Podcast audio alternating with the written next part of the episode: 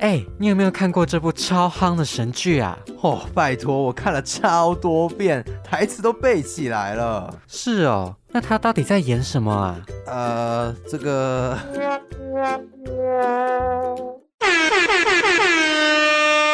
广大剧迷朋友注意喽！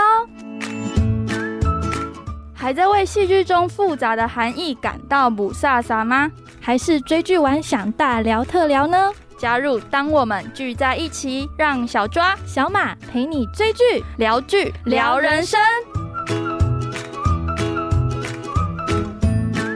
欢迎来到当我们聚在一起，我是小抓，我是小马。今天我们要聊的主题呢，是小马他自己说他已经期待超久，然后我们终于要来聊这样的主题。终于，我真是，我每天，我每每个礼拜都在跟小抓说，我们什么时候要录，什么时候录。对，然后拖到现在，终于要来完成小马的愿望了。没错，谢谢小抓。我们今天要聊的就是当前最红的韩国影集《鱿鱼游戏》，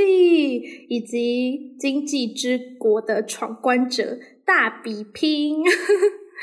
对，因为这两部其实题材是蛮类似的，都是生存游戏的概念。但是当然，两个因为是不同国家的戏剧嘛，所以还是有一些不同的地方，或是造成的反响也不太一样。所以，我们今天就是要来大比拼这两个剧有什么相异之处，还有我们自己看完的心得。是的，那本集内容可能会超级主观，那也有可能会大爆雷，所以假如很 care 这部分的人的话呢，就是可以把声音关小，但是还是要继续收听到最后，帮我们冲那个收听率。对，希望这一次也跟得上现在最红的话题，可以冲一波这样子。没错，好，那我们就首先先来简介两部作品他们的戏剧内容。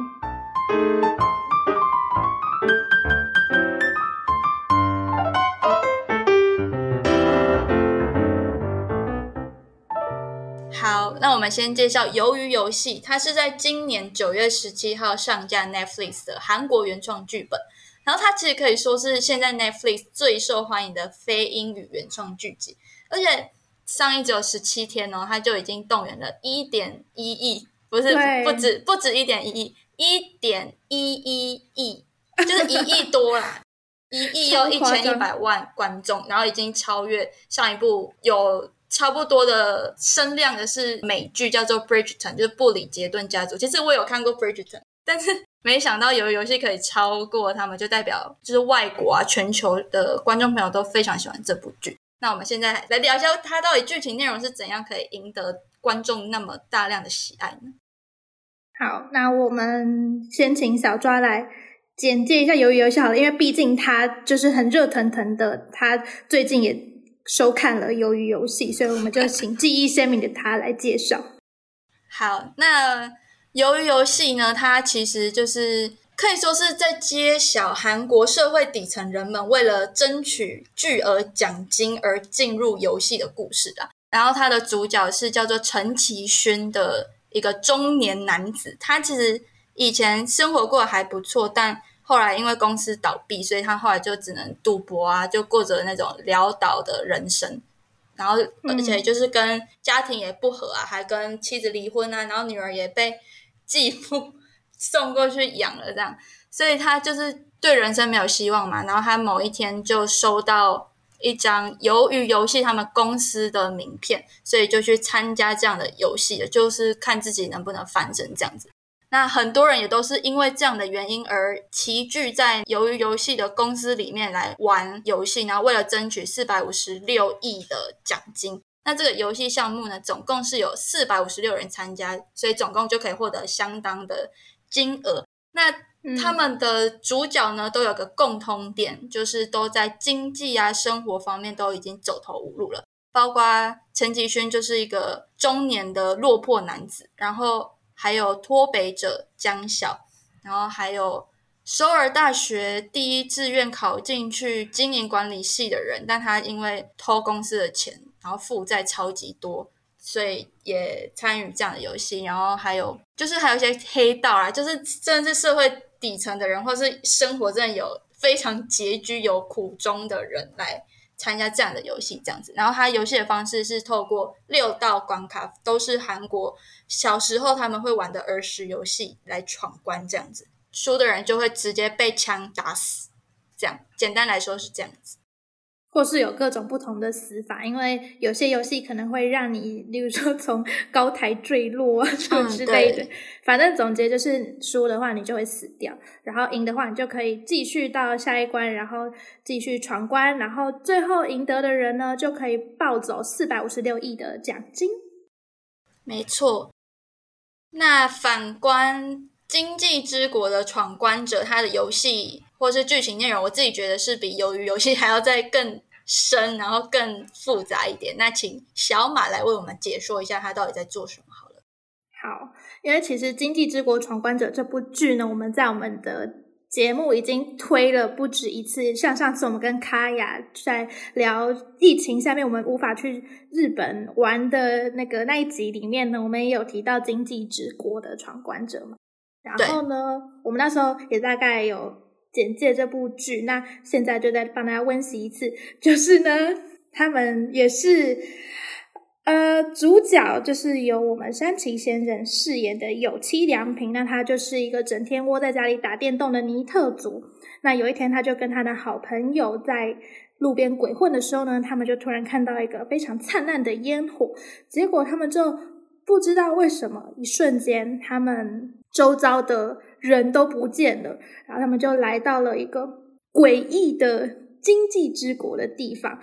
那他们就必须要在这个国度里面不停的玩游戏，然后赢得签证，才能够继续在这个国家生存下去。那假如你在游戏当中输了的话呢，你也是会一样，跟游游戏一样，就是你直接失去你的生命。但他们失去生命的方式是用镭射瞬间死，我自己觉得那个死法感觉比较温和一点，就视觉效果啊。我自己觉得，因为有游戏直接枪就在你头部或者直接中你的身体，所以那个死法我觉得很惨烈。对，因为《经济之国》，我猜可能也是因为它是漫改吧，所以它的死法会比较有创意一点，也比较高科技一点啦。对，镭射方式。没错，好，那我们目前就是简介这两部作品的戏剧内容之后，我们就准备要来比较这两部作品有什么相似或是不同的地方。没错，那我们先来讨论不同的地方好了。那首先呢，就是剧本来源的部分。这个韩剧《鱿鱼游戏》，它是由导演黄东赫，他十多年前其实就已经创作好了原著剧本，它是一个原创的剧。然后日本的是改编自麻生与吕的同名漫画。没错，那那个《鱿鱼游戏》的编剧兼导演黄东赫，他其实在二零零八年他就已经完成了这个《鱿鱼游戏》的剧本，那是过了很多年之后，才终于找到有投资方愿意。赞助他，然后拍摄这个作品，然后所以其实有有一些人说他是有抄袭日本的，像是要听神明的话啊，或是类似题材的生存游戏的作品。那可能我觉得黄东赫他创作的时间就是比这些作品还要早蛮多的，嗯，对，所以可能就没有抄袭的问题存在。是啊，因为其实黄东赫导演他也是韩国蛮知名的导演，他曾经的他的代表作有《熔炉》，然后还有《南汉山城》，都是韩国口碑或是票房都蛮好的。所以其实，在《鱿鱼游戏》里面就可以看到这两部电影的 主角有来客串，就是孔刘还有李秉宪。那他们分别饰演什么角色呢？大家可以自己收看这部剧就会知道。没错，听说那个李秉宪跟饰演陈其勋的李正宰在韩国都是非常赫赫有名的人物。没错，他们是韩国地位非常高的影帝等级。然后李正宰他其实以前也都是他是实力派演员了，但他可能以前都比较演那种精英啊，或是就是看起来很厉害那种角色。然后他这一次 是演一个中年遇到生活困境的男子，就整个超颓废啊！我真的一看就觉得。就没有那种很帅影帝的感觉，就就像平常人那样子。很亲民。对，就是很亲民，角色塑造蛮成功的。嗯，因为我对李正宰印象就是要呃不是要听神明的话，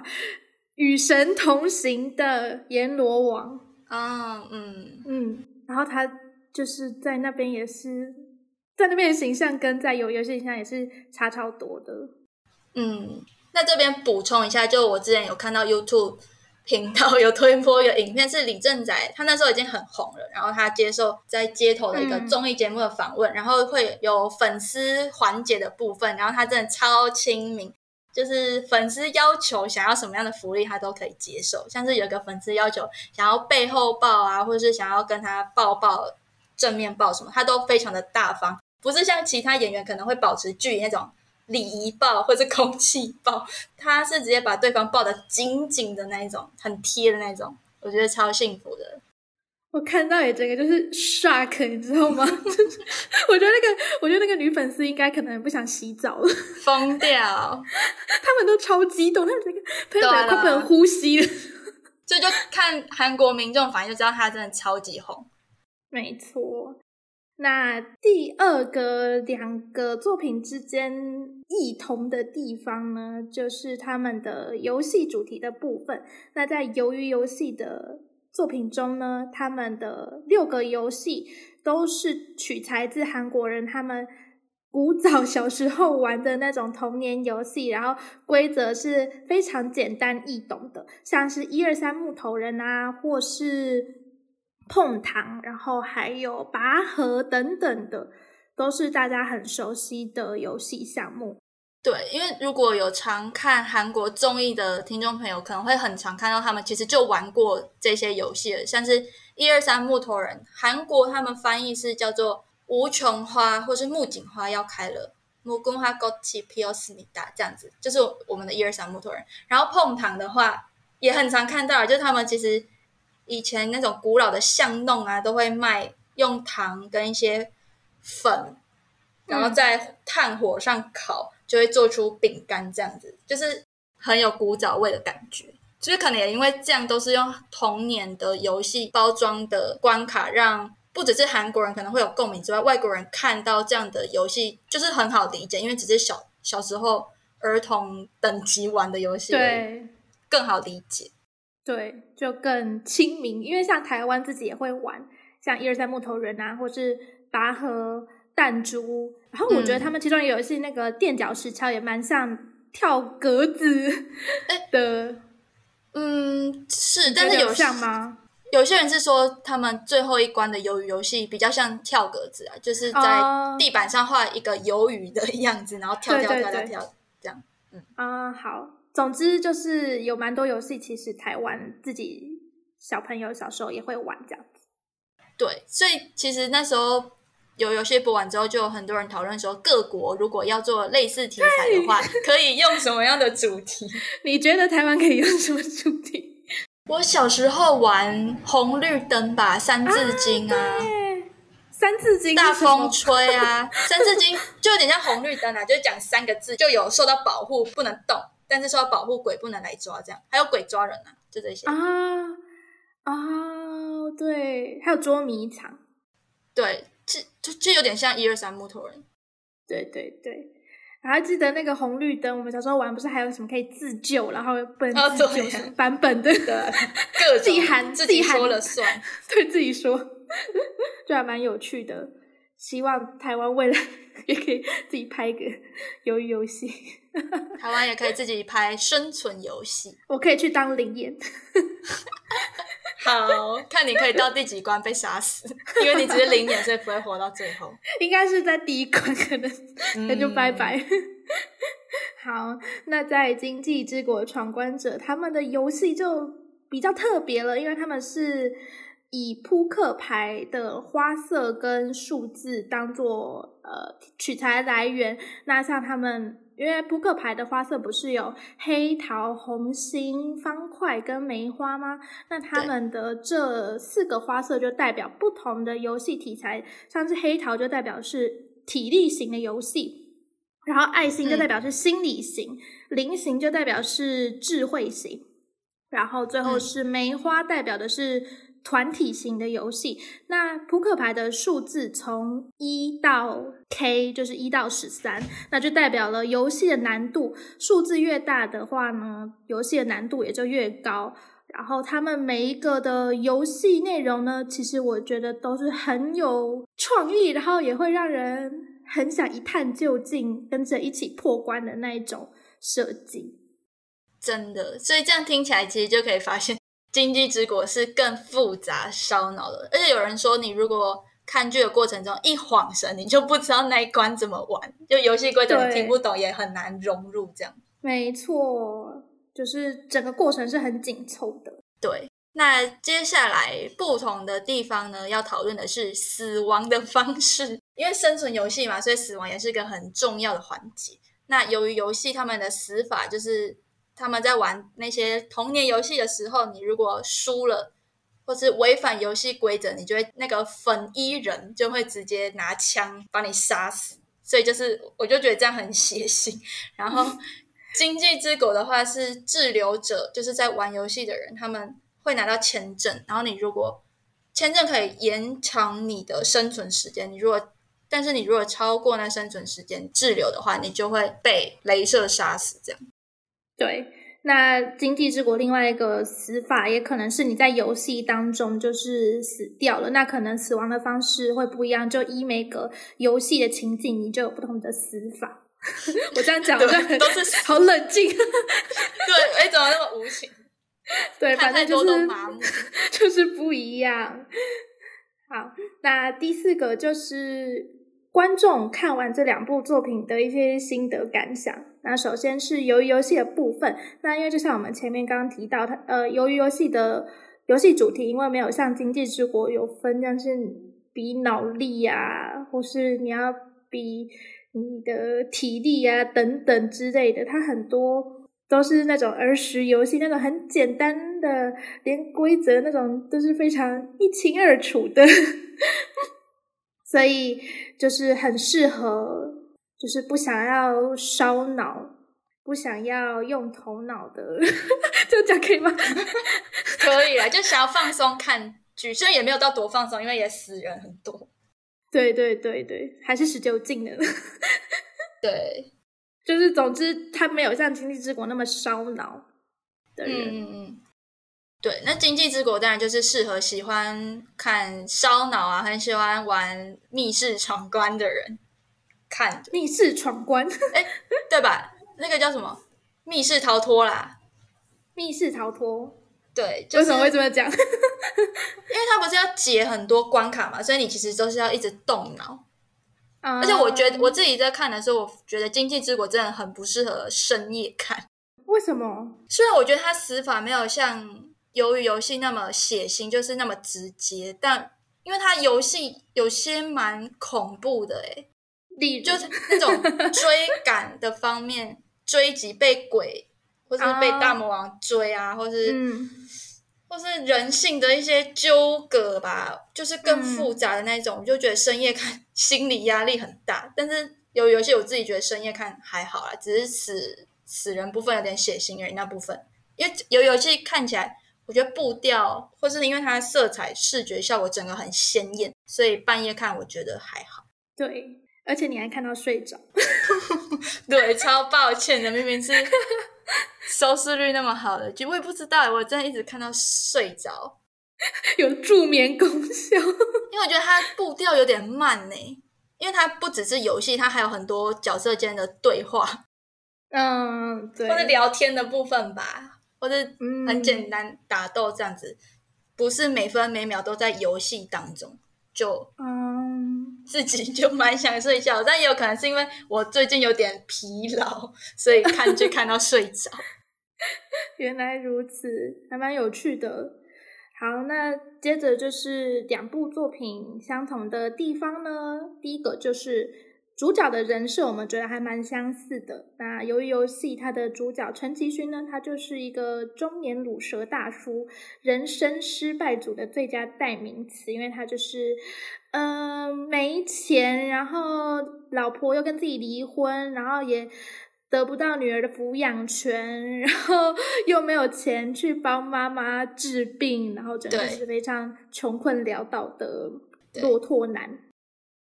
对，就是感觉世界生活的所有悲剧都在他身上发生的一个角色。对，那《经济之国》的闯关者男主角是有希，然后是由山崎贤人饰演的。他是一个一无是处，然后沉迷电脑的青年小狒狒。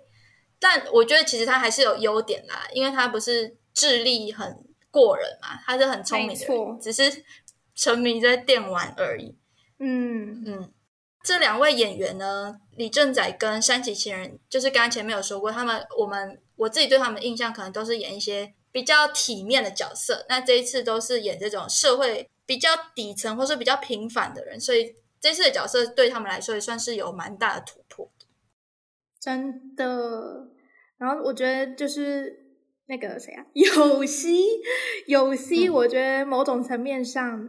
比陈其勋还要有用太多。对，因为它会解题呀、对，它是有功能的。哎，我这样讲对会不会对陈其勋很不公平？但是假如两人之中我要挑队友的话，我就是会挑有希。嗯，因为陈其勋感觉感觉他就是运气一路到最后的吧，然后不知道为什么突然在里面，对，不知道为什么在里面突然变得很善良，因为你在外面对这妈外面也蛮妈那么善良的凶，啦。就是一开始他感觉就是对家庭很不管啊，就妈妈一直跟他说你不要去赌博了，你还一直赌，算善良啊，但就是有蛮多缺点的。就怎么讲，他就因为他想要赚钱啊，但是他也没什么能力技能，对啊，所以也只嗯能去赌博。但是他还是很爱女儿的一个哦，对爸爸。对，就我觉得陈其勋他的愿望就是很想要当一个称职的儿子，然后称职的爸爸或称职的老公，但是他在现实中就是做不到，所以他才会一直想要可能透过去赌博，然后看赚一堆钱的方式，看能不能挽回亲情。嗯，对，因为也是因为这样的设定，所以有人说有游戏更能让现代人代入，因为他谈到了很多韩国的社会议题，像是贫富差距的问题。因为参加的参赛者都是社会底层的人，或是真的被生活压得喘不过气的人，包含了很多社会相关的议题，这样子。所以我自己把它誉为是电视剧版的《寄生上流》，就那有那种很有反差的贫富差距。对，因为其实就是在鱿鱼游戏里面也有好几幕是有拍出，就是有一群权贵戴着哦动物面罩的 嗯权贵们进到游戏会场，然后来看这些参赛者彼此厮杀的画面。嗯，然后也可以凸显出就是上流社会的人，就是对于底下这些人真的这一小小的钱，就拼个你死我活的样子，然后觉得很有趣。那我觉得这一幕其实还蛮讽刺的，因为上流社会那些贵宾啊、VIP 们是坐在包厢，然后隔着荧幕看这些底层人物在那边做生命相关的厮杀，然后还一副事不关己的样子，真的是贫富差距太严重了。而且小周还说那群贵宾的动物头套很丑，我真的觉得很丑，不只是那些贵宾，贵宾他们是戴金光闪闪的动物的面罩，然后还有嗯幕后的 boss 黑衣人吗？对，黑人他也戴一个嗯假面，超丑 然后还会变音，这样我就觉得很像蒙面歌王哎、就是把自己装扮成那样子，超好笑的。蒙面歌王。对啊，会不会有参考那一些概念？我是有看到有梗图，是说，呃，其中一个角色的黄警官，就那个小鲜肉，然后对，魏和俊，他不是也有戴面罩进去贵宾室嘛？然后他的面罩被别人说很像是那种捞面的汤汤勺，捞，就是那种拉、捞拉面那种的嗯，汤勺，就还蛮好笑的。然后另外一个就是在贵宾室里面发生的事情呢，就是那群权贵除了可以就是透过直播直接现场 ing live 观看那群人在玩游戏的画面，他们也可以就是操控整个游戏的进行过程哦。就是像在呃垫脚石桥那个游戏里面，哦，注意哦，以下有大雷哦，就是警告警告，警告警告，就是玩到警告警告，好，就是垫脚石桥玩到最后，反正就剩那几个人嘛，然后就有一个人他突然就说：“哦我是玻璃师傅，我其实可以从光的。”什么折射啊反射那种的，看到说，哎，这个是强化玻璃，然后这个是普通玻璃，然后结果那群贵宾就觉得啊，太无聊了吧？那这个游戏不都被他破解了吗？那我们就要把灯关掉，让他看不到，这样子。就是还要更残忍就对了。对，就是其实这群权贵也是可以操纵着游戏的进行。虽然他们这个游戏号称说好棒棒，我们就是好公平哦，因为我们大家都是公平竞争哦，对不对？他戏里面不是强调说，我们这个游戏是大家公平竞争，大家不能违规，我们就是每个人的都是平等的，我们就是一起来玩这个游戏。但是他们其实还是可以擅自的操弄游戏规则，所以其实也不是很公平的。嗯，就更加凸显底层人物真的有够心酸的，就是像木偶一样被操纵。那经济之国呢，它也是有一点警示意味的。那就由小马他看了 N 次来说说他看完这部剧有得到什么样的心得？看你有感受到哪些警示感觉吗？警示感觉吗？嗯，因为我看完之后，我就会觉得你要。找到说你为什么要活在这个世界上面的理由，因为像是嗯有一集我还蛮印象深刻的，诶应该不是说某一集，应该说它其实很多集都在传达出这个主题，因为他们角色每个人可能都面临一些生死交关的情境，那他们要在做取舍的时候，呃，就可能要决定说，哎，你们谁要活下来啊，或是。嗯，谁要牺牲自己的时候，就会去想到说，例如说我活下来，那我离开这个世界之后，我要做什么事情？嗯，那我会不会离开这个世界比较有用，或是你离开这个世界很没用，所以你就应该要死在这边之类的？嗯，然后他就探讨这个话题，所以就会让我觉得说，你要在这个世界找到。你为什么要活下去的意义吧？因为像有希，他在游戏当中，他其实一开始都不知道自己是为什么要活着。然后，因为像有一集第三集，好，以下又要爆雷了。他们在玩一个游戏，叫做哦，忘记那游戏了。反正他们就是有希和他的好朋友们，就是一起去玩那个游戏，然后最后只能有一个人活下来。那当然，一开始大家就是。争着要抢那个活下来的名额啊，然后彼此这样厮杀，但是到最后呢，大家就愿意牺牲他们，然后来换取有希活下来的机会。然后那有希也就一开始当然很难过嘛，因为好朋友牺牲了，然后结果只有自己活下来，然后他就一开始也会觉得说，那我干脆就我就放弃，我不要玩游戏，我就等着我的签证到期，我就死掉，这样就好，跟他们一起去死。然后后来，他就经过女主角鼓励之后，他就找到了活下去的意义，就是要代替他们的好朋友，然后找到就是这个世界的谜团，然后为他们好朋友报仇，这样子就带着他们那一份死去的，就他们的牺牲，一定要让他们有价值，就对了，这样不能辜负他们的牺牲。嗯。这部分也算由于游戏有提到吧，因为生存游戏其实背后蛮想探讨就是关于人性的部分。对，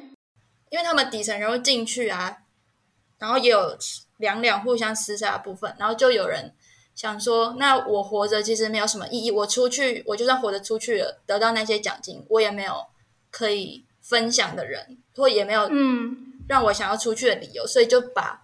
这样的机会让给别人自自己自愿被杀这样子，所以也算是让观看者可以想说，那我自己存在在这个世界的理由是什么？虽然有一点沉重，但可以让大家想想一下未来的目标。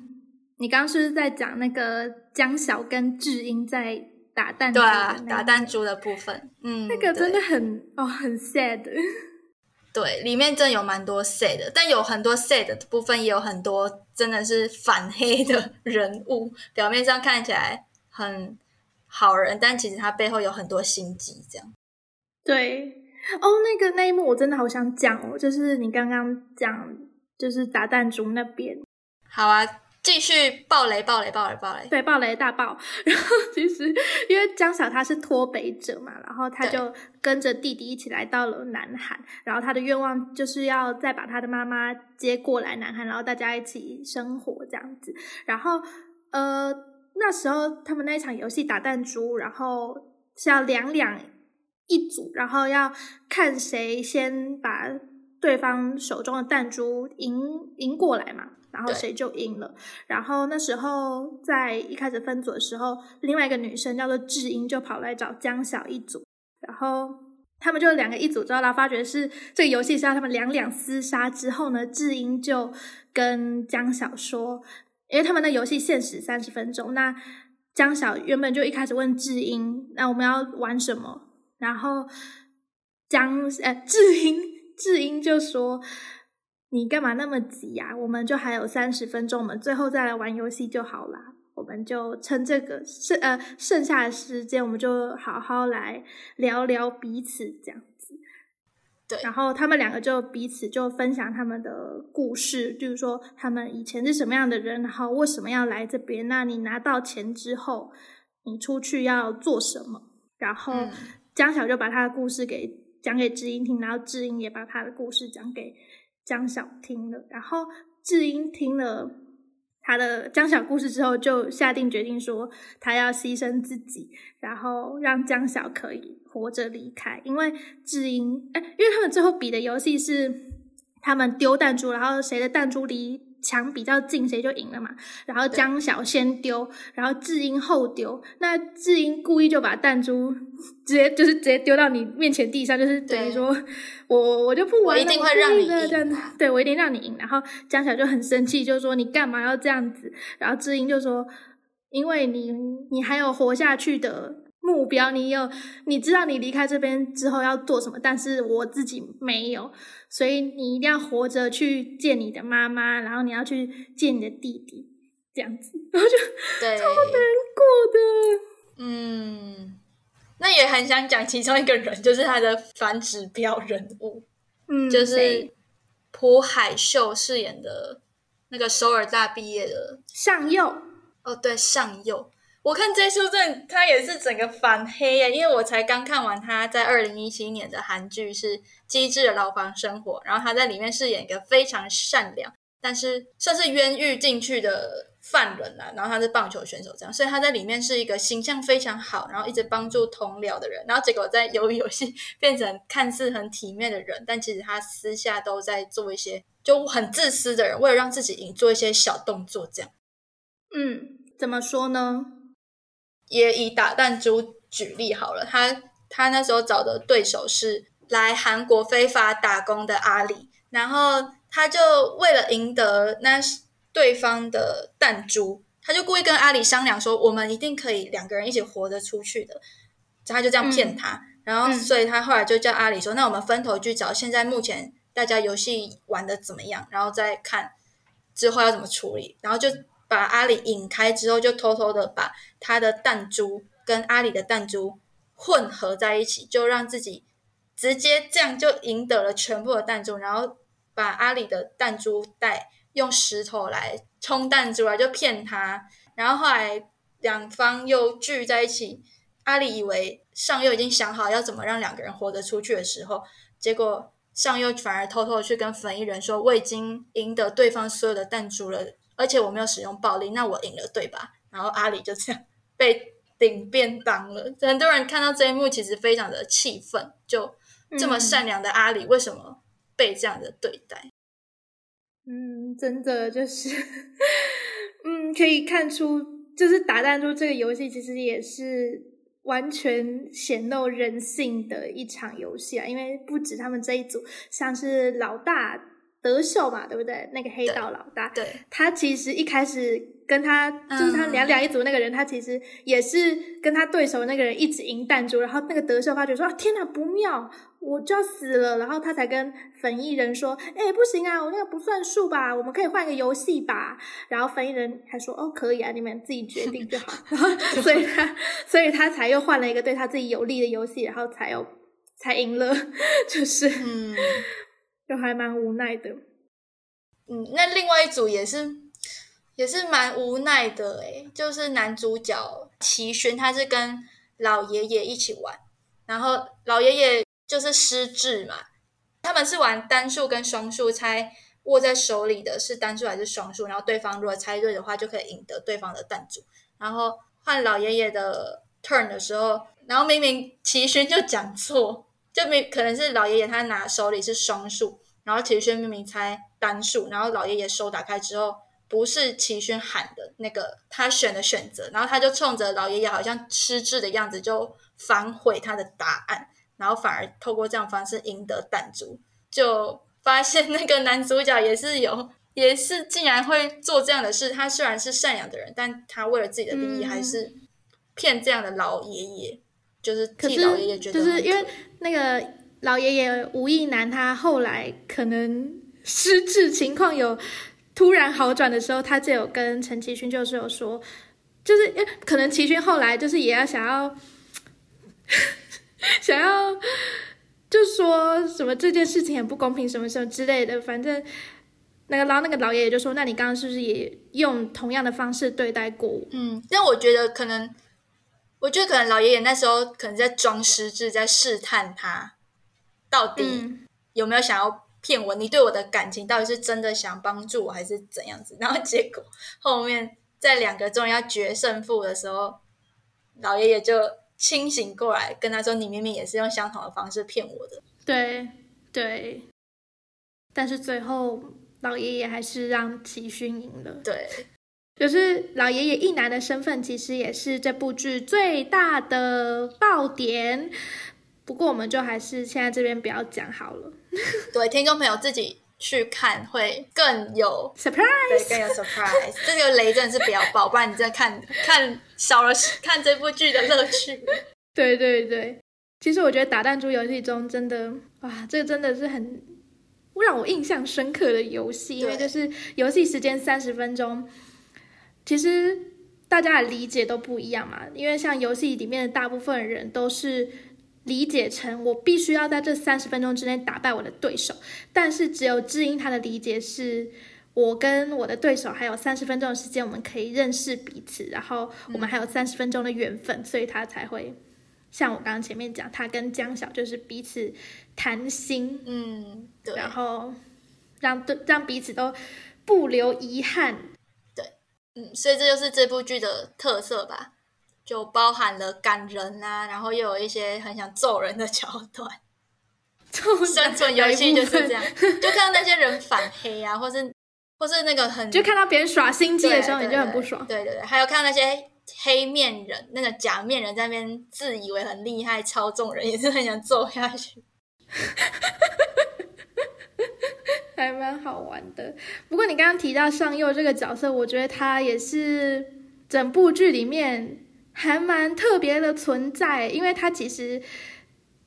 从整部剧从一开始第一集然后到最后一集，真的可以看到他呃黑化的改变。对，因为他一开始就是还是会帮助陈启勋嘛，因为他们两个是小时候一起长大的好朋友，然后所以一开始他们在。游戏会场看到对方的时候呢，其实他们都还是会互相帮忙的。例如说，在一二三木头人的时候，呃，上佑就跟齐勋说：“你其实可以躲在别人的后面，那这样子那个娃娃就看不到你了。”就他还是会教他一些 tips，然后怎么过那个游戏。但是到后来呢，那个上佑他的。自私的那一面就跑了出来，就他开始会用手段，然后用心机来，就是排除掉对让自己赢，然后排除掉那些 那些爱爱事的人。对啊，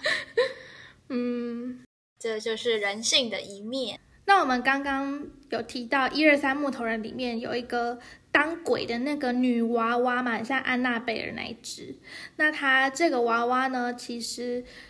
是制作团队他们取材自，就是韩国他们小学教科书里面很常出现的 两个人物，男生叫做哲秀，然后女生叫做英熙。那那个娃娃就是取材自英熙的模样，就是穿洋装，然后头发绑着红色蝴蝶结的造型，其实就是韩国人小时候都有看过的一个吉祥物。对。然后其实最近好像 Netflix 官方要授权这样的角色，大家还可以去买娃娃，很恐怖哎、不要，有人真先不的会买要，好可怕，会做噩梦。然后除了娃娃是韩国他们童年的共同记忆之外，还有主角们参赛者穿的那个绿色运动服，也是他们七八零年代流行过的一种穿着，就是那种运动装。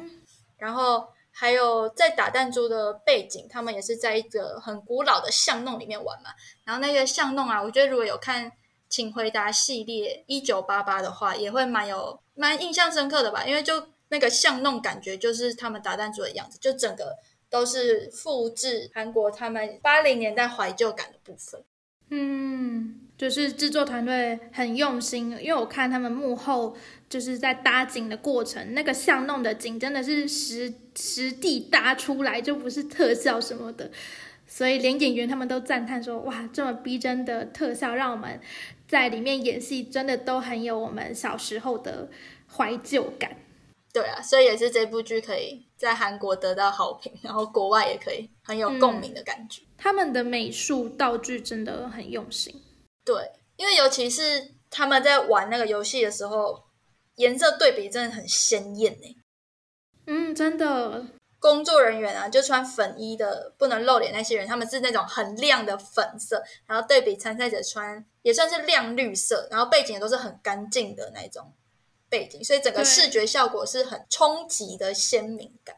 对，跟《经济之国》真的就很不一样，因为我觉得《经济之国》它的色彩都是有点灰扑扑的，对啊，就是比较灰，就是颜色就没有像呃由于游戏那么鲜艳，它就比较灰暗，对对对。就是营造出不同的风格啦。对，而而且因为有游戏它这样的美术设计就很很好做成迷因梗，所以其实也让他们整出剧的宣传效果达到很好的作用。嗯，真的，就难怪那个连安娜贝尔娃娃都可以要授权出商品，真的很红。这些不要。而且我记得那时候，就是剧组他们在宣传鱿鱼游戏的时候，他们还在梨泰院，就是有开了一个体验店，里面就是布置成就是游戏里面这些场景的模样，然后大家可以去那边打卡拍照。对，然后除了韩国，连法国都有快闪店，就有一间咖啡厅被改装成剧中的风格，然后在巴黎这样，然后在里面也可以体验丢画牌啊，因为画牌是韩国传统一个游戏，然后还有碰糖也可以玩这样子。就 Netflix 真的是很会做行销，天哪，在法国吃碰糖也太有太有异地文化感觉吧？对，这真是很文化融合。然后菲律宾的 Netflix 啊，是在红绿灯设置了一个那个他们的娃娃，而且我觉得他把它做的更恐怖了，超像那种英西吗？对，超像那种纸娃娃哎、纸扎娃娃那种，然后是为了安娜让贝尔。对，然后为了让闯红灯的行人给他们警告，这个看起来超级吓人，好可怕哦！真的，这样大家应该不敢闯红灯。嗯，那他会发出就是一二三木头人那个韩语吗？我哥的的的的的的的，不知道，我觉得可能要等菲律宾的听众朋友解答。应该要翻菲律宾语。对啊，但也可以感受到各国 Netflix 真的是非常的用心啊！我记得台湾的 Netflix 是不是有做一个梗图，是四张四个人物，然后分别是那种生存游戏的男主角的发型，都是那种很嗯散乱、流浪汉的发型。啊然后那四个对，就分别是鱿鱼游戏的齐勋，然后还有经济之国的有希，还有 Sweet Home 宋江演的角色，然后最后一个。嗯，基努里维嘛，哦，对，最后一个基努里维一个现实中的人物，这样也很好笑。就是有那个发型，你的生存，你在生存游戏的生存几率就直接提升百分之两百。对，所以由此可知，Netflix 在行销方面真的非常的厉害，各国都很用心的在做宣传。那其实《鱿鱼游戏》他们厉害之处还有更多的部分，我们就留到下一集再来跟大家分享。好的，那我们下一集同样也是《鱿鱼游戏》跟《经济之国》大比拼特辑，那大家要记得再回来锁定哦。没错，那我们这一集就先谈到这边，大家拜拜，拜拜。